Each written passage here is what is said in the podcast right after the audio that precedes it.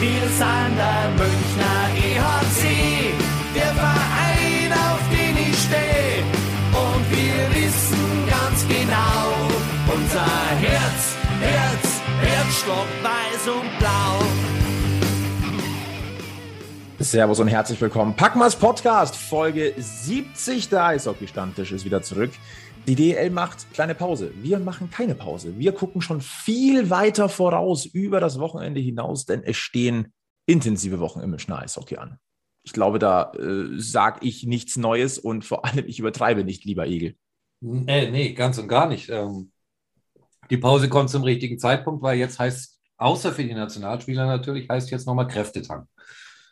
Notwendigerweise. Ja, Weil Absolut. Crunch Time ist eigentlich eine extreme Untertreibung, was auf den EHC Red Bull München zukommt. Und äh, Deutschland Cup haben wir schon angesprochen, wird auch noch ein kleines äh, Thema in dieser Sendung sein. Aber der Fokus, der richtet sich heute so ein bisschen ja, in Richtung Eidgenossen, denn das nächste Duell des EHC Red Bull München ist nichts anderes als das Hinspiel im Achtelfinale der Champions Hockey League. Und da ist der Gegner, wir wissen es alle, Fribourg-Gotteron und ich muss ganz ehrlich sagen, in der Schweizer Eishockey bin ich bisher viel zu selten eingetaucht. Man weiß, dass die unangenehm sind, dass Deutschland und die Schweiz sich eishockeymäßig so, ja, das ist so ein bisschen wie, äh, es ist wie München und Augsburg in der DL. so ein bisschen in die Richtung. Und da haben wir uns gedacht, na, wir brauchen ein bisschen Expertise. Und deswegen ist äh, der dritte im Bunde heute nicht Sebi, es ist auch nicht Gilbert, sondern es ist jemand, der sich mit dem Schweizer Eishockey wirklich ein bisschen auskennt. Und das ist eigentlich eine Untertreibung. Der fühlt sich da pudelwohl und kann uns definitiv da auf die Sprünge helfen. Und deswegen freue ich mich sehr, dass er heute das erste Mal im Packmas Podcast ist. Ich begrüße ganz herzlich den Roman Badatscher, Experte über das Schweizer Eishockey und bekannt aus dem Bully Podcast. Ich grüße dich. Herzlich willkommen. Hallo zusammen. Dankeschön für die Einladung. Sehr, sehr gerne. Wir sind sehr, sehr gespannt, äh, wo uns diese Reise heute in, äh, in der Schweizer Eishockey hinführen wird. Wir müssen aber natürlich auch nochmal über den EHC Red Bull München und über die letzten Tage sprechen. Lieber Egel, äh, ganz frisch in Erinnerung geblieben ist natürlich das äh, 6 zu 3 des EHC in Iserlohn. Das hat uns natürlich sehr gefreut. Du hast es ja kommentiert mit einem Kollegen vom Roman zusammen, mit unserem Helmut. Ja. Wie macht er sich denn, der, der Bulli-Praktikant bei Radio Wiesenfeld? nee, der macht sich wirklich ziemlich gut. Also merkst, dass er halt schon Mikrofonerfahrung hat und ähm, auch schon mal ein, zwei Eishockeyspiele gesehen hat. mhm. Und äh, von daher läuft es ganz fluffig mit dem. Ja, ja, doch. Ganz Ja. fluffig. Ja, Das ist ein gutes Stichwort. Äh, Fluffig soll es auch ins genau. Glas laufen, fällt mir gerade so auf. Äh, Wir sind ein Stammtisch und ich habe schon wieder vergessen, erstmal zu fragen, ob jeder überhaupt hier ein äh, Getränk hat. Selbstverständlich. Selbstverständlich. Roman auch, der ist mir wahrscheinlich auch ein bisschen voraus. Ja, ich habe auch ein Getränk da. Sehr, sehr gut. Ja, ähm, es waren keine einfachen Wochen für den EHC Red Bull München. Ähm, Hashtag Corona. Wir werden jetzt nicht die nächste Corona-Folge machen. Keine Sorge, das ist nicht unser Plan. Wir gucken jetzt wirklich auf Sportliche. Ich sage mal so, der EHC Red Bull München ist, glaube ich, mit einem blauen Auge so ein bisschen durch die letzten Wochen gekommen. Ähm, der Sieg gegen Bietigheim, wir haben es gesagt, das war episch. Ähm, das kann man nicht äh, oft genug nochmal unterstreichen. Das 2 zu 4 gegen Wolfsburg, ja, Wolfsburg spielt vernünftiges Eishockey in diesem Jahr. Da hätte man, vielleicht wäre es noch ein bisschen mehr noch drin gewesen, aber das ist jetzt dann schon, äh, na, da muss auch schon einiges dran passen. Und wenn ich das richtig gesehen habe, dann ist dem EHC in Bremerhaven einfach ein bisschen die Kraft dann hinten ausgegangen. Egel, würdest du das anders sagen bei diesem 4 zu 6? Ja, ja, nee. Also es war ganz klar in Bremerhaven am Ende, war sicher auch eine Kraftfrage. Es war aber auch wieder mal, und das hat man auch gestern, finde ich, gesehen, so ein bisschen der defensive Schlendrian, der sich da immer wieder bei, bei der Mannschaft, finde ich, so ein bisschen einstellt. Ähm, auch ein nicht ganz glücklicher Abend von Daniel Fiesinger vielleicht. Also an einem normalen oder guten Tag hätte, hätte er den einen oder anderen vielleicht nicht kassiert. Keine Angst, ich will keine Torwartdiskussion aufmachen, nur an dem einem bewussten Abend, glaube ich, hätte er sich gewünscht, dass er selber einen besseren Tag gehabt hätte, aber daran will ich es jetzt nicht festmachen, sondern ja, auf der einen Seite offensiv war der Output trotz äh, ersatzgeschwächt einfach gut. Und defensiv war halt dann der Schlendrian und am Ende eben auch die Kraft. Und ja, mei, dann verlierst halt einmal so ein Spiel in Bremerhaven, ist aber jetzt, finde ich, auch kein großer Beinbruch. Ähm, Kann passiert. noch mal passieren. Äh, Bremerhaven ist keine Laufkundschaft mehr. Ja, Oder war es ehrlicherweise auch noch nicht? Eishockey ist nicht Fußball, du wirst während so einer Saison mehr als äh, zwei, drei Spiele verlieren und das ist, äh, gut und es ist normal so und das macht den Sport ja auch spannend. Und schau, Mannheim hat auch 1-0 in Schwenningen verloren. Also von daher kein großer Beinbruch und äh, gestern sah das ja schon wieder viel schöner aus. Absolut. Nochmal ganz kurz. Patrick Hager hat wieder getroffen nach, seiner, äh, nach seinem Comeback. Äh, wir wollen ganz herzlich Thomas Heigl und Maxi Schubert zu ihren DL-Premierentoren gratulieren. Das kommt auch nicht einfach mal von so nebenbei. Herzlichen Glückwunsch dazu. Äh, wie ich finde, auch hoch verdient. Die haben einen vernünftigen Job gemacht. Und äh, auch Ben Smith, ne? Der hat, der hat ja auch eine längere Blessur gehabt. Der kommt gefühlt als auch so ein bisschen in Tritt. Finde ich, hat er hat sich auch in Iserlohn fortgesetzt. Und da machen wir ja gleich die Brücke zu diesem besagten Spiel am vergangenen Sonntag. Also gestern. Für uns jetzt gestern, für die Hörer dann vorgestern. Oder vorvorgestern, also wir nehmen Montag auf. So. Ah ja, und dann wird pünktlich Dienstag früh wird Podcast gehört. Natürlich. Ja, ja. Nee, im Ernst, das war doch, also das Spiel in Iserlohn, ich war schon total erleichtert, als ich die Aufstellung gesehen habe, weil, ganz ehrlich, ich nenne es jetzt einfach mal die, die Paradereihe mit äh, Street, mit äh, Tiffels und äh, Parks ist wieder vereint. Und verdammt die Punkte sofort. ja, hey, das ist einfach schön, die zuzuschauen, das macht Spaß und ähm, also Dörber Parks gestern mit, mit vier Scoring-Punkten, äh, dann äh, Street mit zwei Toren, ähm, was man nicht vergessen darf, Blam auch mit drei Assists gestern. Und ähm, dann besagter Ben Smith, der dann auch gleich einen netzt und äh, auch, wie du sagst, immer besser in Tritt kommt. Und auch Philipp Gokula hat gestern echt ein gutes Spiel gemacht. Absolut. Aktivposten. Und weil wir gerade so in, im, im Zahlenflash sind, äh, Ben Street zwei Tore, zwei Vorlagen, Tiflis zwei Vorlagen, äh, Blum drei Vorlagen, Smith äh, ein Tor, eine Vorlage, Parks zwei Tore, zwei Vorlagen. Du siehst schon, wo die Punkte herkommen. Und wenn die halt mal gefehlt haben, ja. dann fehlen halt einfach gleich mal die Hälfte der Punkte in einem Spiel.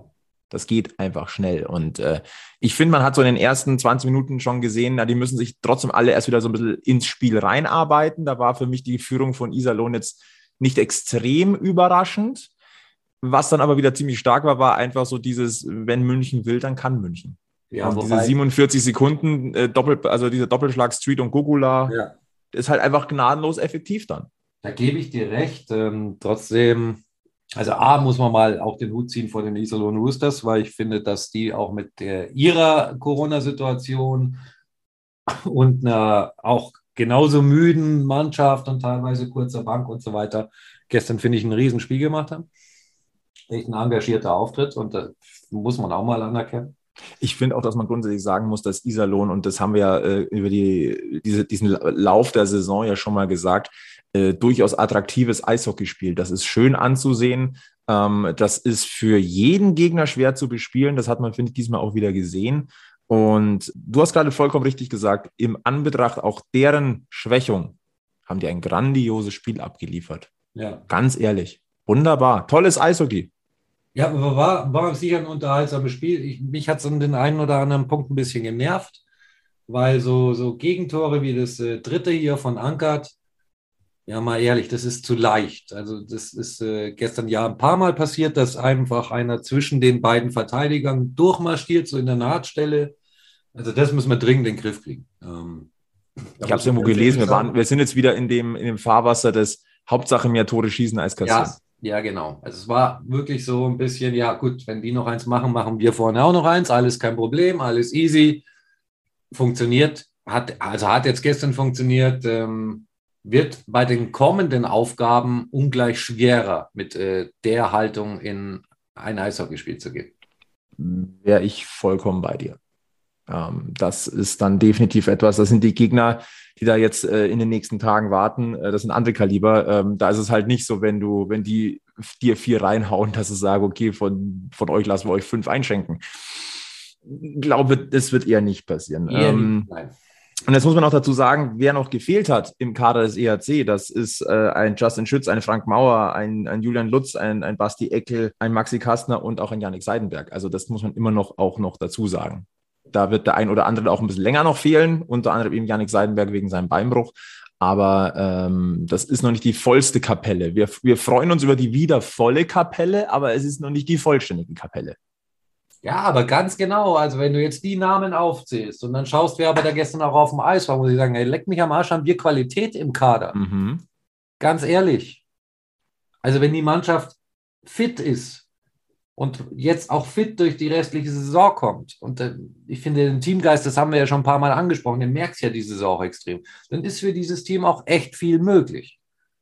Bin ich der festen Überzeugung. Und äh, die Spiele, die da jetzt kommen, das sind Spiele, da will jeder dabei sein. Da wird geguckt, dass du fit wirst. Da brauchst du halt vielleicht auch mal zum Beispiel ein medizinisches Tape oder ein neues Tape auch für, deinen für deinen Schläger. Und wenn ihr in München Tapes für Schläger oder mehr braucht, gibt es eine Adresse und deswegen gehen wir einmal ganz kurz ab in die Werbung. Ihr spielt Eishockey und seid immer auf der Suche nach dem neuesten und besten Equipment?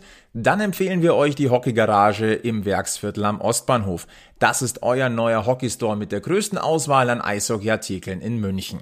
Jetzt neu im Angebot ist der Express Schleifservice. Ihr bringt einfach eure Schlittschuhe vorbei und bekommt sie direkt frisch geschliffen wieder. Das kostet pro Paar nur 10 Euro. Und sparen könnt ihr mit einer 10er-Karte, dann kostet euch der Service sogar nur 6 Euro pro Paar. Die schwedische ProSharp-Maschine der Hockeygarage ist bekannt aus DEL und NHL, schleift extrem schnell und sorgt für den Erhalt eures Kufenprofils. Wer mehr darüber erfahren möchte, schaut am besten einfach mal vorbei. Geöffnet ist die Hockeygarage ab sofort mittwochs und freitags von 13 bis 20 Uhr und darüber hinaus könnt ihr euch dienstags, donnerstags und samstags persönliche Termine buchen. Dann kümmert sich das Team exklusiv und ungestört um euch und eure Anliegen. Ein Anruf genügt. Und wir haben für euch jetzt noch ein echtes Schmankerl, denn mit dem Rabattcode PACMASTIL spart ihr sowohl im Geschäft als auch im Onlineshop unter hockeygarage.de satte 15 Euro ab einem Einkaufswert von 60 Euro. Also, klickt euch rein oder schaut vorbei, lasst euch inspirieren, greift zu und spart mit dem PACMAS Deal zurück aus der Hockeygarage, wieder am Packmas Stammtisch. Und jetzt schauen wir auf das, was da ansteht, nämlich das Spiel, wo jeder dabei sein will, eines dieser Spiele, wo garantiert jeder Eishockeyspieler aus München dabei sein möchte. Es geht um das Champions League Achtelfinale. Fribourg-Gotteron ist der Gegner. Und ähm, lieber Roman, eine Frage gleich mal an dieser Stelle. Mhm, ja. Mün München und die Schweiz. Wie nimmt man den EHC Red Bull München in der Schweiz wahr? Da sind ja viele Traditionsvereine unterwegs. Äh, wir wissen alle, München wird da gerne so ein bisschen eigen gesehen, mhm. aus gewissen äh, Gründen. Aber ich sage mal, von der, wenn man sich mal das gesamte Thema anschaut, äh, Eishockey München, Entwicklung der letzten Jahre, München hat schon ein paar Mal jetzt in der, in der, in der, in der Schweiz auch gespielt. Ähm, wie würdest du beschreiben, ist dieses Los aufgenommen worden, dass München wieder in, äh, gegen ein Schweizer Team spielt? Wie ist denn so das Standing des EHC Red Bull München im Schweizer Eishockey? Wie, wie würdest du das beschreiben? Ja, ich denke, das Los ist sicher aufgenommen worden, ähm, weil Red Bull München war ja bisher immer dabei, ähm, hat ja auch es auch ja immer über die Gruppenphase hinaus geschafft. Ähm, von daher bleibt der Name auf jeden Fall eigentlich den Eishockey-Fans und äh, ja, Eishockey-Begeisterten ähm, sicher im Gedächtnis. Man hat ja auch schon Spiele auch gegen Bern gesehen und gegen Zug. Ich denke, das waren wirklich auch Spiele so auf Augenhöhe. Ähm, und ich denke, das wird jetzt auch gegen Fribourg so sein. Also ich denke schon, dass äh, jetzt, vor allem wenn sie in der K.O.-Phase, wenn sie die K.O.-Phase geht, dass da schon auch mehr Zuschauer äh, dabei sein werden, egal wer der Gegner ist.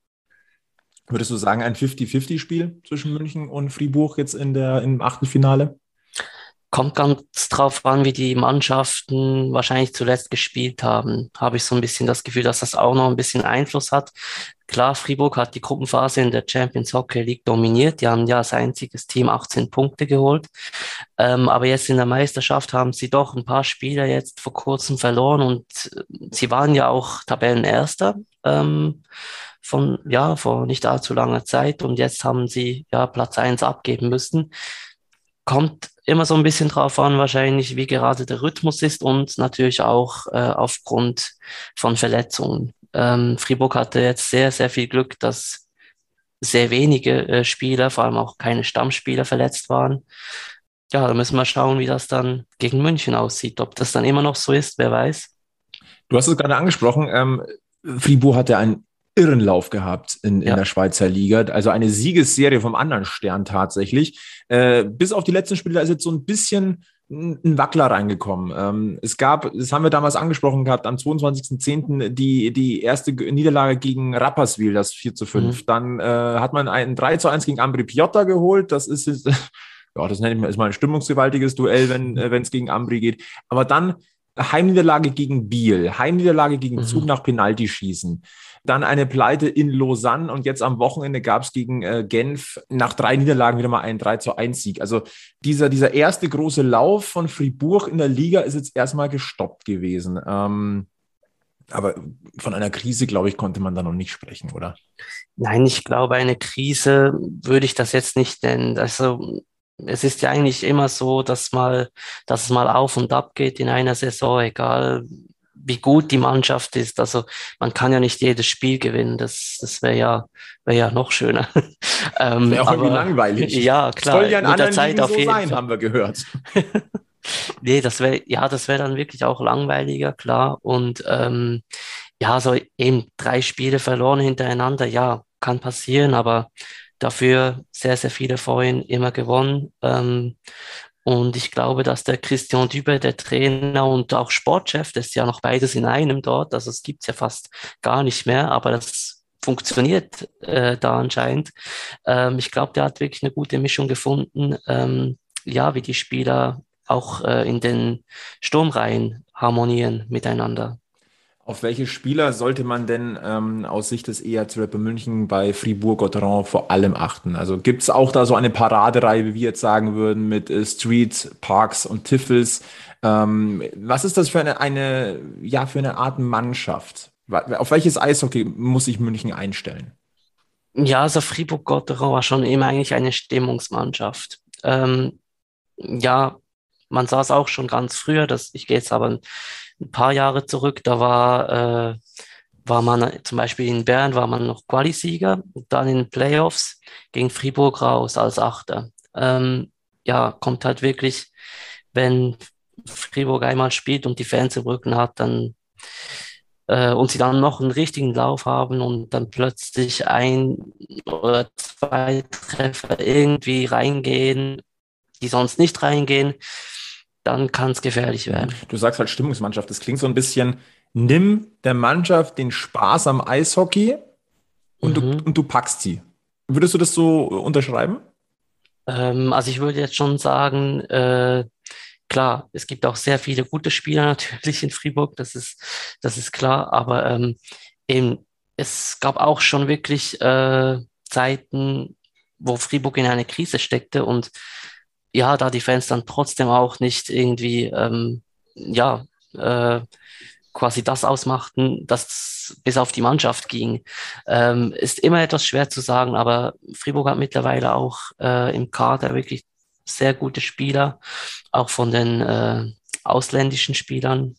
Ähm, ist wirklich, äh, ja, ich glaube, da kann man schon was Gutes erwarten ich habe gerade noch gefragt nach den Reihen. Äh, Gibt es irgendwelche Spiele, ja. auf die man besonders gucken müsste aus, aus Münchner Sicht oder auch aus Fansicht, äh, auf was man sich freuen, Schrägstich, was man fürchten kann? ja, ich hätte jetzt vor allem auf die ähm, beiden Ausländer, Ryan Gunderson und Daniel Brodin, äh, sicher geachtet, dass, weil die punkten auch äh, gegen Bratislava damals in der Gruppenphase äh, ziemlich gut. Dann ein Kilian Motte, der eigentlich ja im jungen Alter noch nicht so weit war wie andere, dafür aber jetzt wirklich mit, ja, ich sage jetzt mal, ich glaube, der ist 7 oder 28, jetzt gerade glaub, quasi ähm, äh, Freude am Eishockey hat und es dann auch wirklich auch offensiv, ähm, offensiv auch für ihn gut ausmacht. Dann ein Julien Sprunger, der ist ja seit Jahren im Team dabei, das ist so die Identifikationsfigur des Clubs. Und auch ein Nathan Marchand, der auch in der Champions League sehr, sehr ähm, einen Schritt vorwärts gemacht hat, auf den muss man sich auch Acht geben. es gibt wirklich einige. Klingt nach einem echt schweren Gegner, war auch breit aufgestellt und gar nicht so leicht auszurechnen. Mhm. Ähm, ich war schon mal in Fribourg, aber ich glaube, die haben mittlerweile ihre Halle so ein bisschen modernisiert. Ja. Ein bisschen umgebaut. Äh, weißt du, gibt es immer noch Klos vor dem Gästeeingang aus Plastik oder Auf die musste ich übrigens auch mal. Ähm. Ja, ja, äh, musst du dich gleich wieder drauf einstellen oder kann man jetzt äh, eine normale Toilette erwarten?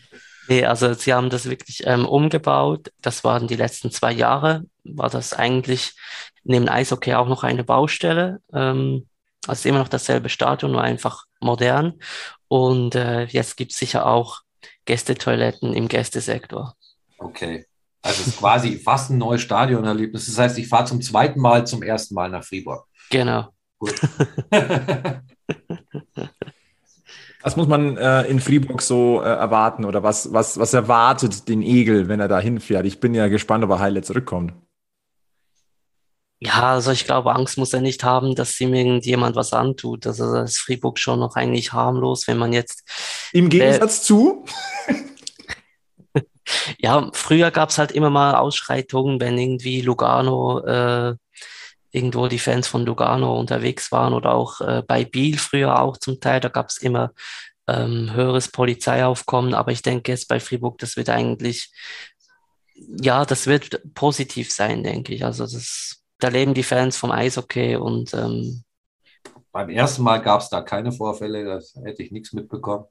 Da war, glaube ich, sogar parallel so ein kleines Fanfest, da haben wir uns auch ganz frei drüber ja. über den Platz bewegt. Das war eigentlich ganz nett. Ähm, und auch im gefürchteten Ambri, möchte ich übrigens mal sagen, hatten wir überhaupt keine Probleme. Also von daher. Die ja jetzt auch ein neues Stadion haben. Ja, ich habe, da, da möchte ich sagen, habe ich zum Glück das alte noch gesehen.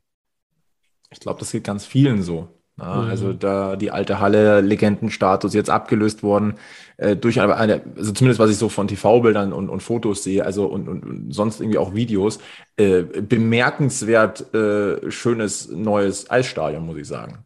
Also ich weiß nicht, du hast, Roman, du hast es wahrscheinlich, äh, vielleicht hast du es schon aus, aus erster Hand schon gesehen. Also ich kann, ich kann nur von den Bildern sprechen. Sowohl die neue Halle von Fribourg als auch jetzt äh, die neue Halle von Ambri Viotta, äh, die machen schon was her. Die machen auf jeden Fall was her. Also das in Ambri habe ich jetzt auch noch nicht äh, vor Ort sehen können. Ähm, aber ist sicher mal mein Ziel, äh, auch ja, vielleicht in nächster Zeit oder nächste Saison mal dahin zu fahren. Ähm, Fribourg habe ich gesehen. Äh, dieses Jahr eben gegen Bratislava war ich im Stadion. Ähm, ja, es sind wirklich schöne Hallen. Klar, es gibt auch noch ältere Hallen, zum Beispiel in Genf ähm, oder auch in Davos. Klar, dort wurde auch ein bisschen umgebaut, aber es hat immer noch quasi den alten Kern, ist immer noch da. Ich muss ja zu meiner Schande gestehen, wir haben ja ein paar Mal gegen Bern gespielt. Ich war noch nie in Bern dann ist das auf jeden Fall mal eine Reise wert. Ja, dachte ich mir, dass du das jetzt sagen wirst. Alles andere hätte mich jetzt auch gewundert. Und auf den SC Bern werden wir nachher auch noch gleich ein bisschen zu sprechen kommen. Äh, lass uns noch mal kurz bei, bei Fribourg bleiben. Roman, wie ist denn das Standing von Fribourg im Schweizer Eishockey? Kann man das vergleichen mit, äh, keine Ahnung, in Deutschland, München, Berlin, Mannheim? Kann man das vergleichen mit einer Düsseldorfer EG, was mehr Kult ist und von alten Erfolgen lebt? Äh, ist es eher ein Underdog, der jetzt plötzlich oben steht? Ähm, was und wer ist Fribourg? Ja, also Fribourg ist so ein Zwischending irgendwie. Ähm, also, also ich sag mal, die Clubs, die vorne eigentlich immer mitmischen, sind Zug, Zürich und früher auch Bern und Lugano und Davos. Ähm, Davos ist übrigens jetzt auch wieder ganz weit vorne mit dabei. Fribourg ist immer so, war eigentlich jahrelang immer so um, um den Strich äh, klassiert ähm, haben sich auch mittlerweile gefangen, aber trotzdem äh, noch kein Playoff-Finale gewonnen. Also die warten immer noch auf einen Titel. Ähm, allerdings in den 90er Jahren gab es wirklich, äh, oder bis jetzt gab es vier Niederlagen, so viel ich weiß, von Fribourg. Ähm, gegen Kloten und gegen Bern waren die jeweils. Es hört sich für mich jetzt erstmal nach Wolfsburg an. ähm, immer so auf dem Sprung, immer auf Schlagdistanz und an einem guten Tag können sie da vorne auch mal reinstoßen. Mhm. Okay, dann ist es ja eigentlich aber relativ vergleichsweise überraschend, dass äh, Fribourg so einen brutalen Start hingelegt hat, würde ich jetzt mal so ein bisschen raushören. Oder war das gar nicht so überraschend? Es war schon überraschend. Letztes Jahr ja, ist Fribourg ja auch im Viertelfinale ausgeschieden es war schon überraschend, muss ich ehrlich sagen, weil der Kader sich nicht unbedingt nicht groß verändert hat. Einzig äh, Rafael Diaz ist gewechselt von Meisterzug äh, nach Fribourg. Ähm, der ist mittlerweile 33 oder nee, sogar 35 Jahre. Und äh, ja, die Mannschaft ist eher ein älteres Team. Da dachte man zuerst, okay, man setzt nur auf Routiniers und aber es klappt anscheinend. Also sie haben jetzt gar nicht so einen bunten Mix zwischen alt und jung. Klar, sie haben natürlich auch noch einen erfahrenen Torhüter, das muss man auch klar sagen, mit Reto Berra, der ja auch an den Weltmeisterschaften jeweils dabei war, ähm, verfügen sie über einen der statistisch besten Torhüter. Das muss man auch noch sagen. Könnte ein großes äh, Torhüter-Duell werden. Ja, also ja, ähm, bei solchen Spielen sind die Torhüter gefragt und ich sage mal, das, es wird wahrscheinlich auch das Duell äh, Reto gegen äh, Außenberg ein bisschen rauslaufen. Ja, das haben wir aber beim EV Zug auch gedacht, ne? Durchaus. Äh, weil es gerade angesprochen Davos aktuell Tabellenführer in der Schweiz mit 46 Zählern. Ein Spiel weniger als Fribourg, mit die mit 45 Zählern auf Rang 2 mittlerweile liegen. Das waren natürlich diese drei Niederlagen. Wollen wir genau. an dieser Stelle mal festhalten, nur das, um das Ganze mal einzuordnen. Punktgleich äh, auf Platz 3 hinter Fribourg. Biel, dahinter dann Zug, dass der Bull München ja aus dem Wettbewerb gekegelt hat. Und ähm, ja, auf alle Fälle ein, ein extrem spannendes Duell. Wenn man mal so den Gesamtkontext Schweiz, Deutschland, Champions Hockey League sich anguckt, mhm. ähm, wir haben so ein bisschen drüber gesprochen gehabt. Es gab viele Duelle zwischen deutschen und, und Schweizer Mannschaften in der Champions Hockey League. Das Pendel ist so Richtung deutsche Teams ein bisschen ausgeschlagen. Ähm, Im Achtelfinale der Champions League stehen jetzt äh, Fribourg, und jetzt lass mich nochmal, lass mich nachgucken, dass ich auch ja nichts Falsches sage. Äh, äh, Zürich noch. Ja. ja. Also ich glaube, man für das Selbstverständnis der Schweiz wäre es wahrscheinlich äh, gewesen, dass da noch ein paar mehr Mannschaften durchmarschieren. Okay, aus Deutschland sind jetzt auch nur Mannheim und äh, München weiter, aber ich glaube, das Selbstverständnis in der Schweiz ist so ein bisschen angeknackst. Ja, also man hatte natürlich schon irgendwie die Hoffnung, dass vielleicht Lugano noch ähm, sich qualifizieren könnte, aber die haben auch jetzt also nebst, der Champ nebst, dem Champions League aus haben die jetzt auch ein bisschen Probleme in der Meisterschaft. Ähm, sieht man jetzt auch, die sind ja erst auf Platz, also erst, die sind mittlerweile auf Platz 10 runtergerutscht. Dann, wer war noch dabei? Lass mich kurz Zug. gucken. Zug, genau, ja, da hätte man natürlich auch gedacht, ja, als Schweizer Meister nicht in die K.O.-Phase zu kommen, ist schon ein bisschen hart, sage ich jetzt mal.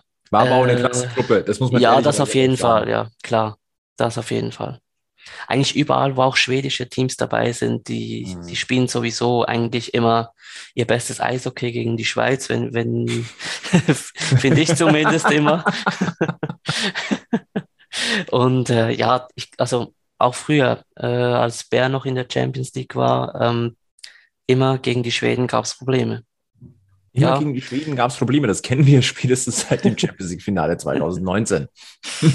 ja, aber ganz ehrlich, also ich glaube, dass äh, tatsächlich die, die Top-Teams der DL zumindest nicht mehr weit weg sind von der Leistungsfähigkeit der, der, der Schweizer Teams. Ähm, dass das schon relativ auf Augenhöhe ist. Mhm. Ähm, die Schweden sind meines Erachtens in der Champions League immer noch äh, einen Schritt über allen anderen. Mhm. Ähm, von daher, wenn du ein schwedisches Team in der Gruppe hast, dann ja, äh, der muss, kannst du immer mal damit rechnen, dass du rausfliegst. Aber was, was halt bei uns so ankam, war auch so bei so diversen Diskussionen bei Hockey News Schweiz und so, dass das ähm, Schweizer Selbstverständnis, äh, was das Eishockey anbelangt, so ein bisschen gelitten hat, auch äh, bei den letzten internationalen Turnieren und ähm, dass man nicht mehr ganz so happy ist und nicht ganz so zufrieden ist, wie man halt noch vor ein paar Jahren jetzt war, mhm. ähm, weil die Nationalmannschaft da auch noch besser vielleicht gespielt hat. Würdest du das so bestätigen oder ist das so eine, so eine Wahrnehmungsgeschichte, wo du sagst, jetzt hast halt mal Frust, weil jetzt mal diese Saison nicht so gut gelaufen ist, aber eigentlich langfristig ist das alles in Ordnung? Ja, also das Schweizer Hockey hat sich schon ein bisschen verändert, das schon. Ähm, klar, kommt natürlich auch immer darauf an, an den internationalen Turnieren, wie viele können zum Beispiel auch von der NHL am Turnier teilnehmen. Das ist ja immer so eine äh, spannende Sache, äh, wie eben wie viele dieser Spieler überhaupt mitkommen können. Ähm, wird dann sicher auch spannend, wenn es Richtung Olympische Spiele geht nächstes Jahr. Klar, man hat auch so ein bisschen, wenn man jetzt zum Beispiel die letzten eineinhalb Jahre ansieht, klar, das war noch mit Corona, das war Horror eigentlich weil ja erstmal natürlich keine Fans im Stadion. Jedes, jeder Club musste sich umgewöhnen, äh, ohne Fans zu spielen, weil äh, ich denke, viele Clubs ja quasi, also viele Fans treiben ja ihre Clubs, ihre Spieler voran. Ähm, das fehlt einfach plötzlich von heute auf morgen. Das war schwer. Ähm, somit war es dann wahrscheinlich auch etwas, ja, schwieriger jetzt zum Beispiel an der WM in Riga ähm, da weit zu kommen, weil halt immer noch irgendwie vielleicht noch ein Gedanke an die, äh, ja, an die vergangene Saison ging. Ja, ist schwer zu sagen. Ja, was so nachwuchstechnisch anbelangt, muss man schon, ja, es gibt viele Teams, die jetzt auch Nachwuchsspiel eingebaut haben in der Liga, was ich sehr, sehr äh, gut finde.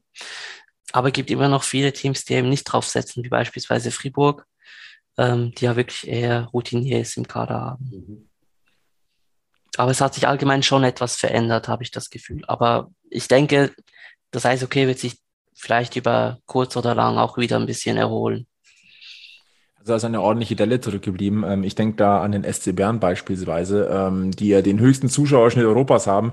Lass mich jetzt nicht lügen, liegt bei 16.000 in etwa. Ja, der Schnitt ungefähr, ja. Mhm. Der Schnitt, was ja Wahnsinn ist und äh, die ja durch den Zuschauerausschluss ganz, ganz schnell finanzielle Probleme bekommen haben, äh, die das sogar noch vielleicht sogar einen Tick mehr gemerkt haben als so manch ein DEL-Team. Und ähm, das war, das hat das Ganze ziemlich offensichtlich gemacht, wie, wie abhängig auch das Eishockey hier von den Zuschauerzahlen ist. Ja, die Schweizer Liga, wo würdest du sie denn einschätzen oder, oder einordnen in Europa? Also im Vergleich zu den anderen großen Ligen. Also jetzt ganz Europa gesehen oder jetzt nur die Team, also die ähm, europäischen Ligen, die auch in der Champions Hockey League dabei sind? Also ich glaube, ich würde die KHL mal ausklammern. Okay, ja, bei dir hätte ich sicher auch äh, vor die Schweiz gesetzt, das klar. Nein. Aber das ganz knapp, oder? Und ja, klar ist immer schwierig. Ich denke, ja, Schweden, die haben halt auch sehr, sehr gute ähm, Ausbildungsmöglichkeiten. Ähm, ich glaube, da hinken wir einfach in äh, Mitteleuropa noch ein bisschen hinterher. Ja, ich hätte es jetzt mal nach der schwedischen Liga ges äh, gesetzt. Also auf, Aber auf sicher, zwei. Ja, wenn man die KL mal ausblendet, ja. Dicht gefolgt von der DL. Mhm. Das, halt, das ist, finde ich, sehr, sehr spannend, muss ich sagen. Eben auch ein bisschen Blick äh, Richtung finnische Liga. Da habe ich nämlich auch das Gefühl, dass die, ich will jetzt nicht, die, nein, abstinken tun sie jetzt nicht, aber äh, dass die so wirklich im, im, im, im Sinkflug sind, das, den Eindruck habe ich nämlich schon auch. Oder die haben einfach keinen Bock auf diese, Liga, auf diese Champions League-Nummer. Was aber ziemlich schwach wäre, muss ich sagen. Ja, ja. Sogar die Schweden haben mittlerweile Lunte gerochen. Und die haben auch ein bisschen gebraucht. Ja, also ich finde auch, dass im Vergleich zur schwedischen Liga die finnische Liga äh, mir jetzt nicht so wahnsinnig auffällt. Und äh, ja, ich habe auch kein Problem damit zu sagen, die Schweizer sind stärker als die Finnen und äh, die Top-Teams aus der DEL können sicher auch mit den Finnen mithalten. Also. Haben wir ja auch schon das ein oder andere Duell gehabt. Spannend war es immer. Klar. Wie ist denn das Standing der Champions Hockey League in der Schweiz? Ist in dem Zusammenhang vielleicht auch nicht ganz uninteressant, denn ähm, ich habe schon das Gefühl, dass es in der in Anführungszeichen Hardcore-Eishockey-Bubble in Deutschland ist die Champions Hockey League durchaus angekommen. Es ist halt leider nur die Eishockey-Bubble und zwar die Hardcore-Eishockey-Bubble, was einfach schade ist. Du hast es vorhin angesprochen, die Hallen waren leider immer noch zu leer. Wir haben die letzten Wochen uns immer wieder darüber aufgeregt, das tue ich jetzt wieder. An dieser Stelle wieder Werbung, wenn das Spiel stattfindet, entweder Fernseher einschalten, wenn es auswärts ist und man keine Zeit hat, oder aber bitte in die Halle gehen. Besseres Eishockey gibt es nicht. So, Entschuldigung. Aber Roman grinst und nickt schon. Also kommen wir zurück zur Frage. Wie ist das denn der Champions Hockey League in der Schweiz? Also ich bin eigentlich genau der gleichen Meinung wie du. Also wirklich, wenn man jetzt zu Hause spielt, sollte man einfach ans Spiel gehen. Ähm, ist immer noch anders als wirklich das Spiel vom Fernseher anzuschauen. Also man hat einfach man ist in den Emotionen drin, ähm, man nimmt die Fans wahr, man nimmt die Spieler wahr, man nimmt jeden äh, Pass wahr quasi. Ähm, ja, das hat man zu Hause nicht. Also Stadionatmosphäre fehlt zu Hause. Ähm, von daher bin ich da genau derselben Meinung wie du. Ähm, was die, wie die Champions Hockey League in der Schweiz gestellt ist, ja, ich sage jetzt mal Gruppenphase, ja, es kommt wirklich auch so ein bisschen auf die Standorte drauf an. Ich nehme an, wenn jetzt mal Ampri in der Champions Hockey League dabei wäre, wäre sicher die Halle voll. Aber jetzt beispielsweise bei Bern hat man auch die letzten Jahre, als man auch noch erfolgreich war, äh, gesehen, dass die Champions Hockey League wirklich nur eigentlich die Hardcore-Fans angezogen hat. Was ich sehr, sehr schade finde eigentlich. Weil ich finde, es gibt ja fast nichts Besseres, als sich auch mal international zu messen. Damit man da auch so ein bisschen abschätzen kann, wie spielt jetzt die Schweiz gegen Schweden, gegen finnische Teams, gegen deutsche Teams. Ist dann auch im Hinblick auf Weltmeisterschaften, Olympische Spiele vielleicht auch sehr inter ein interessanter Aspekt. Absolut. Also auch da ist noch äh, Steigerungspotenzial da auf jeden Fall ähm, auf jeden für die Fall. Königsklasse im Eishockey. Bevor wir einen äh, weiteren Blick in die Schweiz werfen, und zwar an einen anderen Standort, der uns Münchner mittlerweile auch so ein bisschen interessiert, äh, gehen wir nochmal ganz kurz ab in die Werbung, sorgen für den richtigen Schliff und dann driven oder kufen wir richtig scharf in den letzten Teil von Packmas Podcast Folge 70. Kaum läuft die neue Eishockeysaison, da ist auch schon der November da. Und auch wenn das jetzt komisch klingt, Weihnachten ist nicht mehr weit. Das ist aber auch absolut kein Grund, sich einen Winterpelz zuzulegen. Ganz im Gegenteil. Sichert euch lieber schon jetzt das Powerpaket von Manscaped gegen den Nikolausbusch in der Buchse. Das Performance Package 4.0. Mit dabei ist der verbesserte Lawnmower der vierten Generation, der modernste wasserdichte Intimrasierer aller Zeiten. Der verschafft euch nicht nur den perfekten Schliff für euer Angriffsdrittel, sondern sorgt mit dem eingebauten LED-Licht auch für den notwendigen Durchblick bei der Aufbereitung eurer Spielfläche. Für die Feinabstimmung liefert Manscaped noch den Crop Preserver, eine edle Intim-Deo-Lotion und den Crop Reviver, das abrundende und erfrischende Intim Toner Spray mit. Doch nicht nur im Unterrang sollte alles passen, auch für die Etage weiter oben ist das passende Werkzeug am Start. Manscaped legt dafür mit dem Weed Wacker einen effektiven Ohren- und Nasenhaartrimmer dazu. Die Kollegen haben da schon das passende Näschen dafür. Komplettiert wird das Performance Package 4.0 durch einen stylischen Kulturbeutel und eine bequeme extra reibungsarme Boxershort. Warum wir euch das erzählen, das hat genau zwei Gründe. Mit dem Code PACMAS21 spart ihr 20% auf euren versandkostenfreien Einkauf im Manscaped Shop und zweitens tut Manscaped Gutes, denn die Kollegen arbeiten mit der Testicular Cancer Society daran, die Aufmerksamkeit für das Thema Hodenkrebs und Männergesundheit im Allgemeinen zu erhöhen. Mit jedem Einkauf könnt ihr auch eine freiwillige Spende an die TCS tätigen. Das finden wir absolut unterstützenswert. Also, Klickt euch rein, nutzt den Code PACMAS21 und gönnt euch dieses persönliche Performance Upgrade zu Weihnachten von Manscaped. So, mit neuem Schwung und mit neuer Frische sind wir da. Und jetzt blicken wir nach Bern, denn natürlich jeder Münchner weiß es. Dort spielt mittlerweile ein ja, verlorener Münchner Sohn, möchte ich fast sagen. Dominika Huhn, mittlerweile in der Schweiz unterwegs beim SC Bern. Äh, war dann für uns doch auch so ein ganz klein bisschen überraschend, dass er in die Schweiz gegangen ist. Äh, wir hatten alle noch gehofft, dass er in der, in der NHL einen Platz bekommt. Dann war immer noch die KHL immer noch so ein Thema. Ja, dann ist es doch der SC Bern geworden. Und deswegen gucken wir da auch immer mal wieder ein bisschen hin. Man kennt den SC Bern, ich habe schon angesprochen, als den Zuschauermagneten im europäischen Eishockey, die, die, den höchsten Zuschauerschnitt, äh, eine beeindruckende alte Halle eigentlich, die einfach immer wieder modernisiert wurde mit einem unfassbar großen Stehwall. Äh, schaut euch mal die Fotos an, wer es noch nicht gesehen hat, oder paar, zieht euch mal ein paar Videos rein. Das schon beeindruckend. Ähm, und man hat den SC Bern parallel natürlich so ein bisschen als auch die große Nummer im ähm, Schweizer Eishockey so ein bisschen im Kopf. Äh, So groß und so souverän läuft die Saison aber beim SC Bern momentan nicht, lieber Roman. Oder untertreibe ich oder übertreibe ich da gerade ein bisschen? Nein, das stimmt. Also aktuell läuft es wirklich, also ich sag mal, es läuft ein bisschen besser als vor noch vielleicht äh, eineinhalb, zwei Wochen. Aber es ist auf jeden Fall noch viel Luft nach oben. wenn wir mal auf die Tabelle gucken, der SC Bern, also die Liga in, in der Schweiz äh, umfasst 13 Teams, Bern momentan auf Rang 9, 28 Punkte aus 22 Spielen, 64 zu 64 Tore. Äh, die letzten Ergebnisse schauen allesamt wieder ein bisschen besser aus, da aus den letzten äh, fünf Spielen wurden vier Siege geholt, aber davor war das halt einfach ein Mischmasch und dazwischen einfach auch mal äh, eine eine Phase mit vier Niederlagen am Stück. Das ist jetzt nicht unbedingt das, was man im ersten Moment denken würde, wenn man an den äh, wenn man den SC Bern im Kopf hat. Also woran liegt's? Was ist da los? Ja, also ich denke, angefangen hat es schon ein bisschen äh, in der Saison 1920. Ähm, also klar, 2019 wurde Bern noch Meister, aber dann äh, verließ einerseits ähm, den, äh, der Torhüter, den SC Bern, der jetzt bei Zug spielt, und auch Gaetan Haas, der ja damals in die NHL gegangen ist und jetzt bei Biel äh, unter Vertrag steht. Ähm, die waren sehr, sehr wichtige äh, Schlüsselspieler damals in der Playoff-Finalserie gegen Zug. Das hat, glaube ich, schon ein bisschen genackt im Team. Also man konnte die, äh, die Abgänge nicht eins zu eins ersetzen.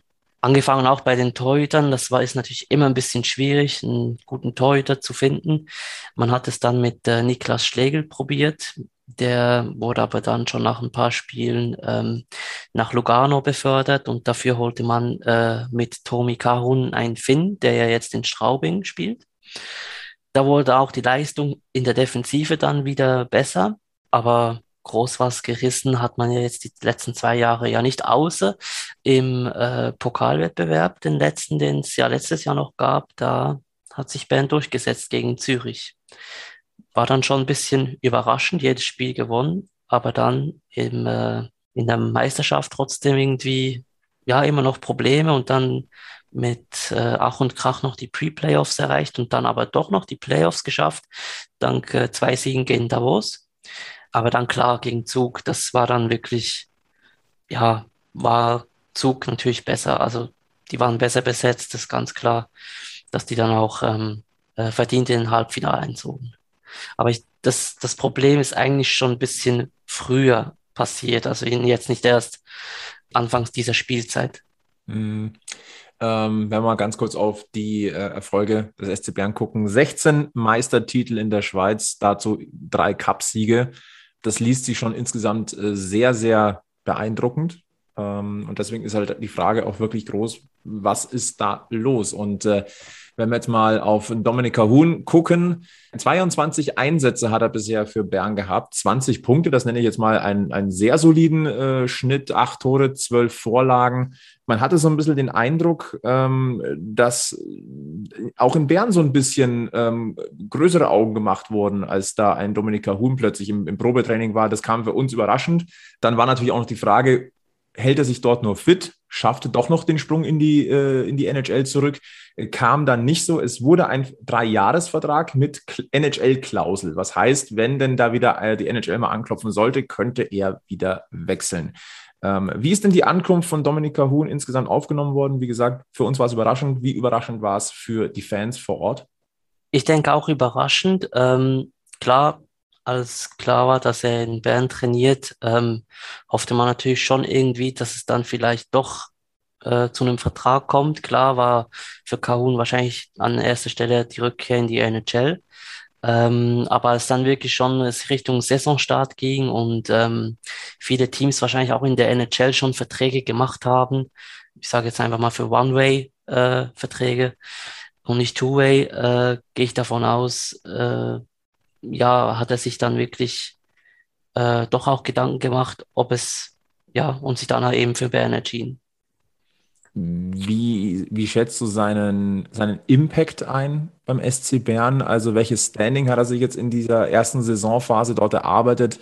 Ist er der Starspieler? Ist er ein Rollenspieler? Ist er ein Fixpunkt tatsächlich im, im Spiel des SC Bern? Wie würdest du ihn momentan einschätzen, Dominika Huhn? Also ein Fixpunkt ist er sicher im Team, ähm, ist ja auch in den Powerplays, wird er jeweils eingesetzt auch.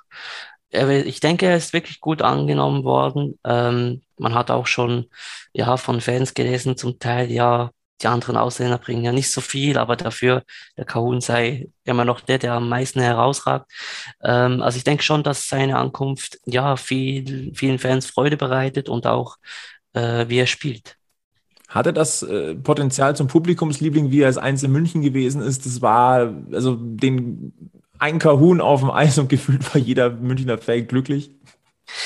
Ja, ich denke schon. Also ich denke, einer von vielen Publikumslieblingen oder in Bern gibt es ja ein paar, ähm, sei es Simon Moser, der Captain, oder auch Tristan Jewey, der ist schon seit Jahren eigentlich der Publikumsliebling in Bern.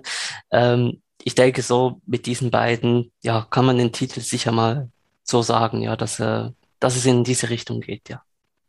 Was glaubst du, ist für den SC Bern in dieser Saison drin? Also was ist realistisch tatsächlich? Ja, wir sind in einer noch frühen Phase des Jahres, aber am Anfang lief es ja wirklich so überhaupt nicht.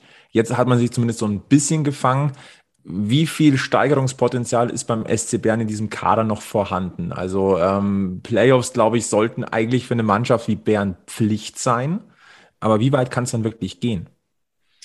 Ja, also das Ziel äh, der sportlichen Führung wurde klar äh, gegeben, dass es die Playoffs ja erreichen muss. Das ist das Saisonziel. Und ja, was dann kommt, ist sowieso eigentlich nur Spekulation, weil wenn du als Achter in die Playoffs kommst, kannst du ja auch noch Meister werden. Das hat Bern auch schon bewiesen und auch von damals sind ja auch noch einige Spieler äh, mit dabei. Ähm, ja, also Playoffs sicher das Minimum und ich denke, das können sie auch, wenn sie jetzt die Leistung bringen, wie beispielsweise gegen Lugano gerade erst, äh, letzten Samstag war das, dann denke ich schon, dass, dass es da auf jeden Fall für die Playoffs reichen kann. Und Playoffs sind eigentlich wieder eine eigene Saison. Genau. Also wir haben es wir haben's bei uns, Egel, im letzten Podcast haben wir es äh, angesprochen gehabt. Äh, du musst natürlich in Zeiten von Corona, da haben wir das blöde Thema wieder, ähm, auch das Glück haben, dass du in der Zeit auch davon verschont bleibst. Ne? Dass du, wenn es denn mal zu Problemen kommt, die vielleicht frühzeitig in der Saison hast und äh, dass du dann in den Playoffs einfach unfallfrei, sage ich jetzt mal, durchkommst, zum richtigen Zeitpunkt auch mit voller Kapelle auflaufen kannst. Ja, das weißt halt vorher nie, aber also ich glaube, grundsätzlich äh, drücken die, die meisten Münchner, sage ich mal, äh, wenn sie dann Richtung Schweiz schauen, dann den, den Bernern schon die Daumen, weil sie halt äh, Dominik die Daumen drücken. ist einfach so. Der Münchner Eishockey-Fan ist genau für zwei Mannschaften. Für den EHC Red Bull München und für die Mannschaft, in der Dominik Kahut spielt. Wenn ja, diese, genau. Wenn Ja. diese gerade nicht gegen München spielt. Das, das Problem hatten wir Gott sei Dank noch nicht. Noch nicht, ja. Halt, eigentlich sind es drei, drei Mannschaften. Auch die Mannschaft, die gegen Augsburg spielt.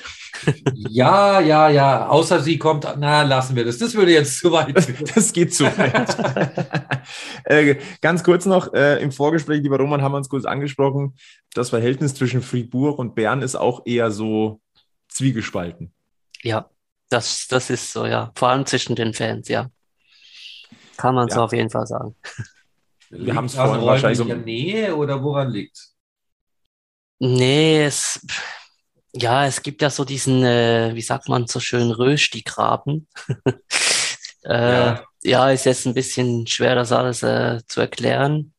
Aber einfach Bern und Fribourg, das hat noch nie zusammengepasst. Und ja, das ist so eine Hassliebe quasi. Also nee, nicht, nicht mal eine Hassliebe. Das, man hat sich einfach, man hat sich nicht gern. Das hast du schön gesagt. Röstigraben. Das klingt so ein bisschen wie bei uns Weißwurst-Äquator. Ja, genau, genau. Ja, dann wird, äh, also ich nehme mal an, dass äh, Fribourg dann sowas ist wie Straubing und Bern halt sowas wie München. Können wir uns darauf einigen? Können wir uns darauf einigen? Gut, haben wir das auch geklärt. ähm, bevor es äh, zum Duell Fribourg gegen München in der Champions Hockey League kommt, steht noch ein internationales Turnier an, ähm, an dem auch Deutschland und die Schweiz teilnehmen. Deutschland komischerweise am Deutschland Cup. Wie kommt das denn? Äh, Deutschland Cup, da auch die Schweiz mit dabei. Äh, ein wichtiger internationaler Test, sowohl für die Sto äh, Deutschen als auch für die Schweizer. Ähm, es ist der ultimativ letzte Test vor Olympia. Und äh, dementsprechend ist es natürlich auch interessant, wie da die Kader aussehen. Es ist interessant, was da getestet wird, wer denn dabei ist.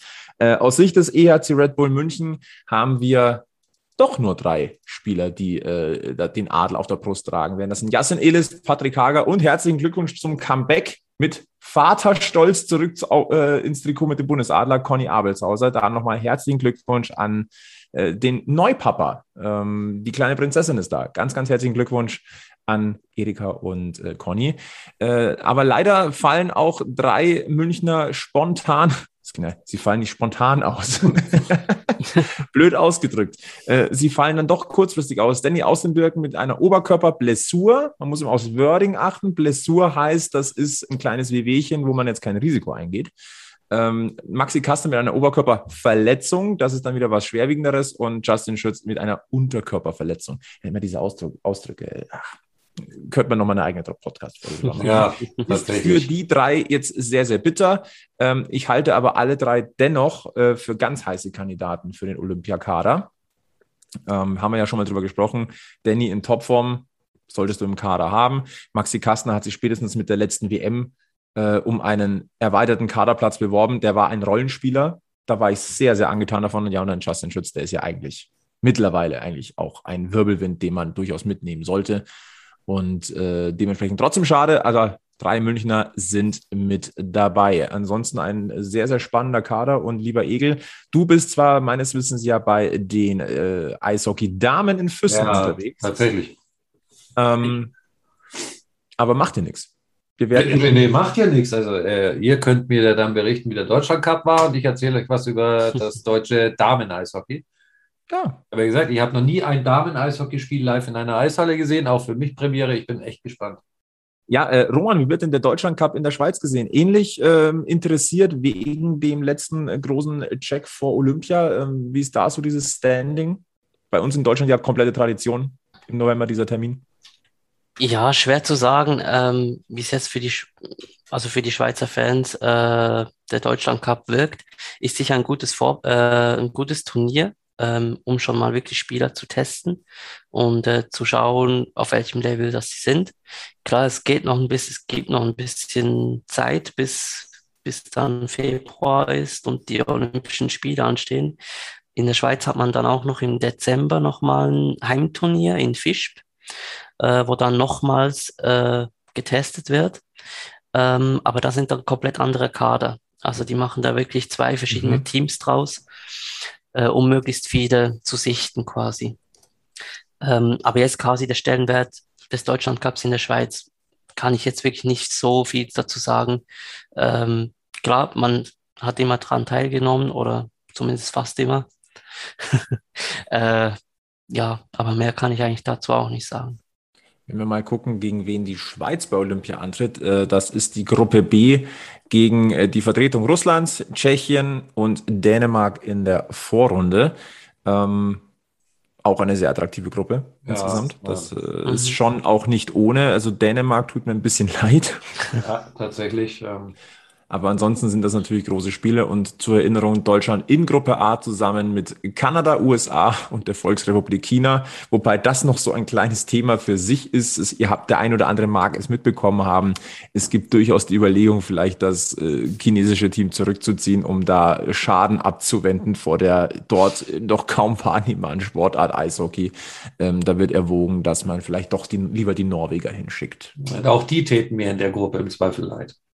Ja, durchaus. Ähm, wird diesmal ein spannendes Turnier, weil ja durchaus der ein oder andere NHL-Vertreter mit dabei sein wird und ähm, dementsprechend eine spannende Geschichte. Äh, Olympia, ähm, das hatten die Deutschen noch gut in Erinnerung, 2018, die, die Schweizer nicht ganz so. Nee, nicht ganz. Dann hatte ja die Schläger gekreuzt und dann kam ein gewisser Janik Seidenberg. Wir erinnern uns gern. Ja, aber dafür haben die Schweizer sich ihre, ihr WM-Silber abgeholt äh, vor nicht gar so langer Zeit. Also genau. Alles gut. Okay, wir kommen also quasi wieder auf Null raus. genau. Und ich sag mal Wobei, so, wo, wir hätten, glaube ich, allesamt nichts dagegen, ähm, wenn es dann in der Viertelfinalqualifikation zum Duell Deutschland-Schweiz kommt. Das ist dann das kleine Revival von 2018. Ich glaube, genau. fänden wir nicht schlecht, weil das würde einfach auch heißen, dass man äh, starke gegen oder dass man zumindest die Gruppenphase überstanden hat und dann ist das okay. Und dann kommt es halt einfach auch ein bisschen auf Tagesform an. Nee, dann hat die Schweiz ihr Ziel erreicht, hat die Gruppenphase überstanden und kann sich dann die restlichen Spiele von, äh, von dem Fernseher anschauen. Oder umgekehrt. ich glaube, wir sollten uns vor Olympia nochmal zusammensetzen. Ja, ich glaube auch. Eine gute Idee. Äh, lieber Egel, ich frage mal so ganz, ganz vorsichtig, äh, haben wir bis hierhin was vergessen? Nö, außer du willst noch äh, ein, zwei Worte über die Eishalle verlieren. Das ist richtig. Ich dachte mir, der, der, der, der deutsche, schweizerische Champions League Olympiakomplex, ob da noch irgendwas offen war. Nee, außer dass wir gerade fix ausgemacht haben, dass wir uns vor Olympia nochmal ne, noch die Stimmen kreuzen, bevor die Jungs die Schläger kreuzen. Machen wir. Wunderschön. Ja, der eine oder andere mag es mitbekommen haben. Wir haben es, glaube ich, auch schon einmal ganz kurz in irgendeiner der letztjährigen Folgen mal angesprochen gehabt, dass es, dass es äh, durchaus auch Überlegungen gibt, am äh, Münchner Flughafen eine neue Eventhalle zu installieren. Das hat natürlich den einen oder anderen äh, verwirrt, weil es wird natürlich am SAP-Garden weitergebaut. Kleiner Tipp, äh, auf unserem Twitter-Kanal haben wir dank unseres treuen Hörers Franz ein äh, aktuelles Baustellenvideo. Gerne mal reinklicken Und äh, jetzt gab es wei eine weitere Meldung, äh, dass der Investor eventuell vielleicht sogar im Olympiapark diese Halle bauen könnte. Also das hat natürlich den einen oder anderen wieder aufgeschreckt.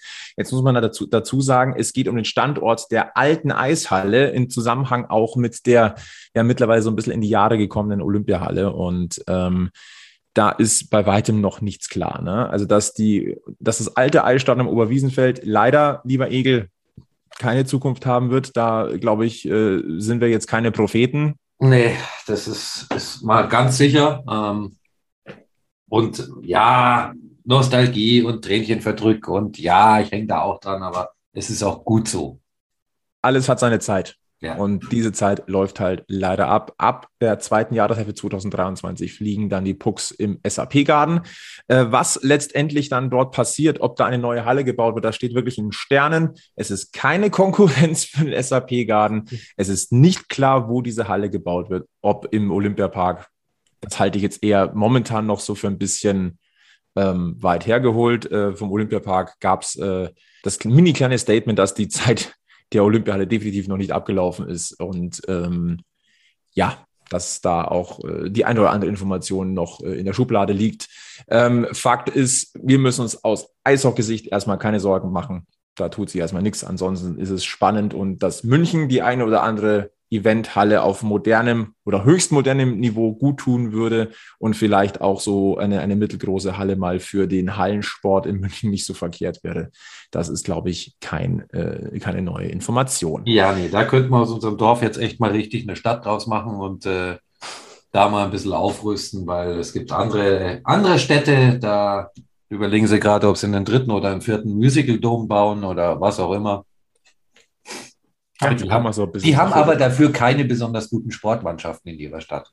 Möchte ich auch mal einen lieben Gruß Richtung Norden. Kann man so stehen lassen. Ja. ja. Überall gibt es Defizite, bei uns ist es definitiv nicht die Menge an Vereinen.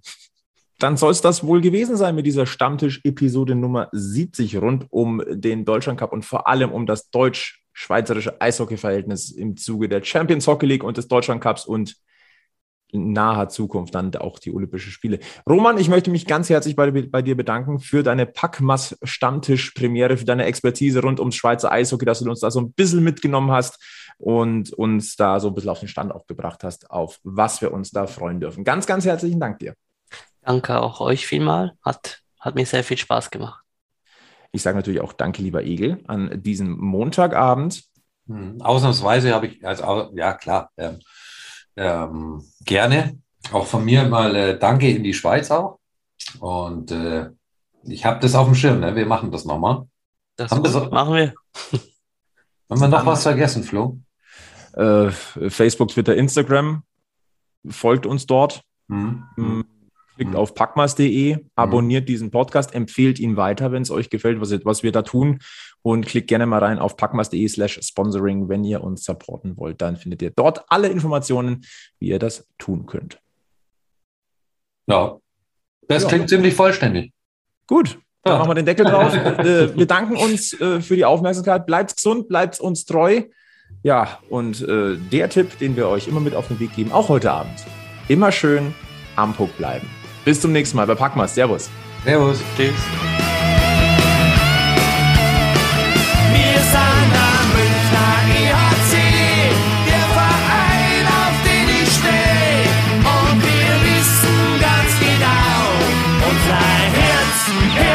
Herzschlag weiß und blau.